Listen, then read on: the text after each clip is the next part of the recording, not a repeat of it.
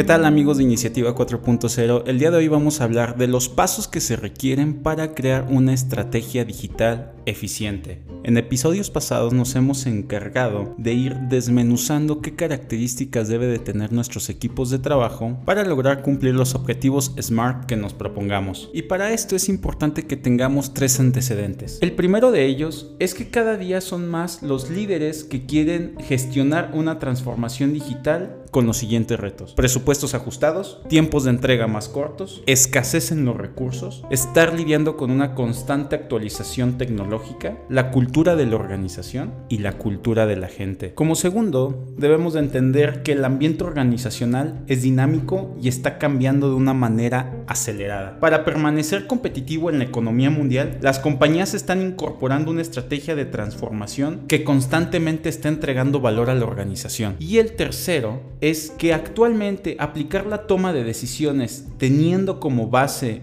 múltiples bases de datos nos ayudará a obtener una mejor vista de la gestión de la organización. Esto nos va a ayudar a visualizar una oportunidad para que nuestro equipo de trabajo analice, defina y gestione las medidas preventivas y correctivas del proceso y del producto. Debemos de entender que estamos viviendo actualmente en la era del Big Data. Así que si nos encontramos en el sector financiero, en la industria de bienes de consumo, transporte, viajes, metal mecánico, en el sector del salud, etc., la analítica se está convirtiendo en una necesidad para nuestras organizaciones. Pero tener Big Data no es suficiente. Las compañías necesitan gente que pueda tomar decisiones con base a estos datos, que sea capaz de aplicar decisiones estratégicas y tácticas con los datos recopilados. Pero para llegar a esto se requieren los siguientes ocho pasos. En este punto es necesario que ya hayamos identificado y conozcamos la siguiente información de nuestra organización. La visión del negocio, sus objetivos estratégicos, su cultura organizacional y el presupuesto existente para investigación y desarrollo. Y la primera pregunta que nos debemos de hacer es, ¿por qué debemos transformar nuestra organización? ¿Por qué debemos digitalizar nuestros procesos? Ya sea por temas de reducción de papel, para predecir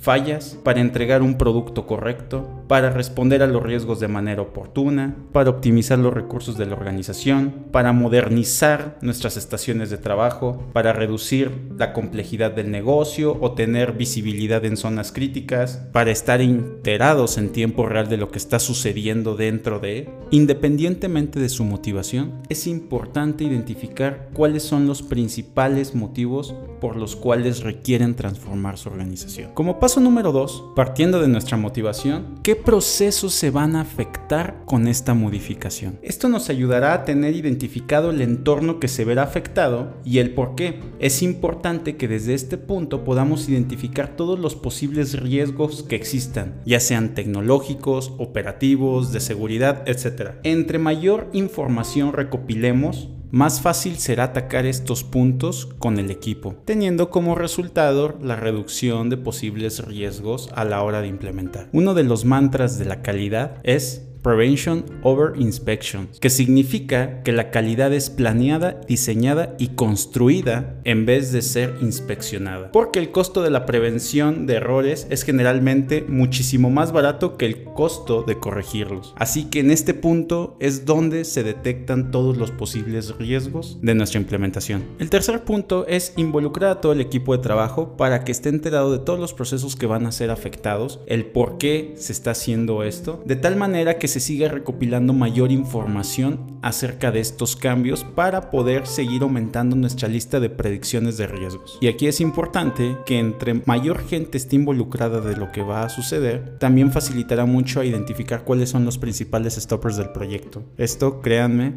les va a servir muchísimo. Poder identificarlos para pasarlos de una postura de stopper a neutrales. Y los que están en, el en la parte neutral puedan estar a nuestro favor. Recordemos que el objetivo es que todos estemos convencidos de lo que se está haciendo. Y aquí es donde pasamos al cuarto punto, donde debemos de priorizar los requerimientos de todos, porque en este punto es donde todos solicitan qué más puede complementar el proyecto. Algunas sí son ideas para cambios necesarios, otros son para mejoras y otras son simplemente adaptaciones que pueden ayudar solamente a verse mejor el proyecto. Y aquí es donde debemos de saber priorizar. Yo les recomiendo una técnica de la metodología Agile que se llama Moscow, que nos ayuda a separar qué es lo que debe de tener, lo que debería de tener, lo que podría tener y lo que no tendrá en esta ocasión nuestro primer backlog de requerimientos. De esta manera, si asignamos estas prioridades siendo realistas, sabremos que nuestro producto mínimo aceptable es el que contiene todas las historias de usuario con la letra M. Esta es una técnica que se enfoca en crear valor en el negocio en poco tiempo. Una vez que hayamos priorizado, debemos de definir el alcance de cada uno de estos requerimientos. Para esto nos podemos apoyar de indicadores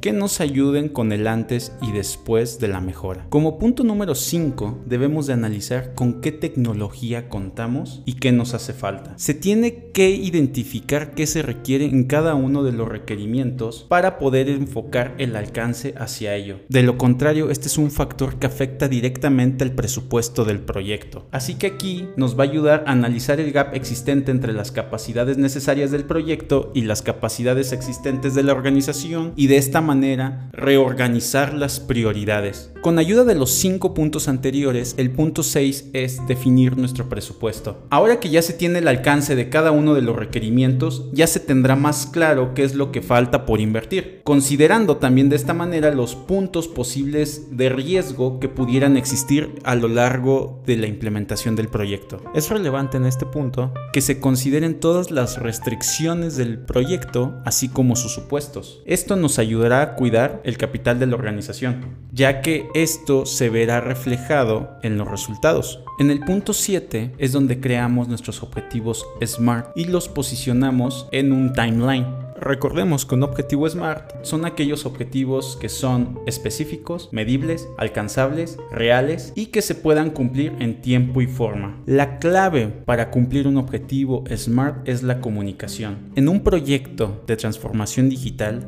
el 90% del tiempo se debe de estar comunicando qué estamos haciendo y el avance. Es necesario que todos los involucrados estén enterados del alcance de cada uno de los objetivos y las razones de cada uno de ellos. Y por último, es importante controlar, monitorear, validar y si es necesario reconfigurar algún punto de los antes mencionados. Aquí es donde tenemos que estar midiendo el avance del proyecto con base a lo planeado inicialmente, recolectando analizando, transformando los datos obtenidos en el transcurso de este proyecto para beneficio de este mismo. Como conclusión, estos pasos nos deben de permitir asegurar un entendimiento común por todos los interesados del proyecto sobre lo que está sucediendo y cómo llevar a cabo su respectiva solución. Adicional, todo esto debe estar ligado completamente con la estrategia de la organización. En caso de que esto no sea así, es importante redefinir lo que se vio en los puntos anteriores. No olvidemos que el verdadero liderazgo está basado en llegar a los resultados previamente establecidos. Muchas gracias por escucharnos. Esto fue Iniciativa 4.0.